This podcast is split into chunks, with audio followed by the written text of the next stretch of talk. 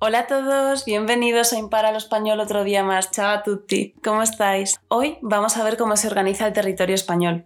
Para eso vamos a darnos cuenta de que España está rodeada por tres mares, el mar Mediterráneo, el Océano Atlántico y el mar Cantábrico al norte.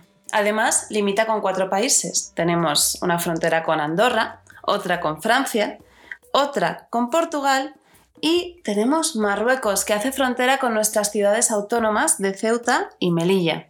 Por otro lado, el territorio de España se organiza en 17 comunidades autónomas y las dos ciudades autónomas que ya hemos nombrado, Ceuta y Melilla. Hemos dicho que España se divide en 17 comunidades autónomas y las dos ciudades autónomas, Ceuta y Melilla. Vamos por las 17 comunidades autónomas. Desde el norte empezamos. Galicia, Principado de Asturias, Cantabria, País Vasco, la Comunidad Foral de Navarra, Aragón y Cataluña. Vamos bajando.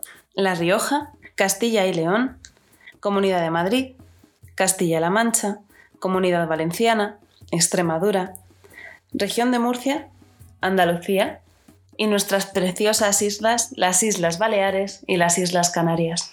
Si queréis, repetimos. Ahora un poco más deprisa. Galicia, Principado de Asturias, Cantabria, País Vasco, Comunidad Foral de Navarra, Aragón, Cataluña, La Rioja, Castilla y León, Comunidad de Madrid, Extremadura, Castilla-La Mancha, Comunidad Valenciana, Región de Murcia, Andalucía, Islas Baleares, Islas Canarias y no os olvidéis de las dos ciudades autónomas, Ceuta y Melilla.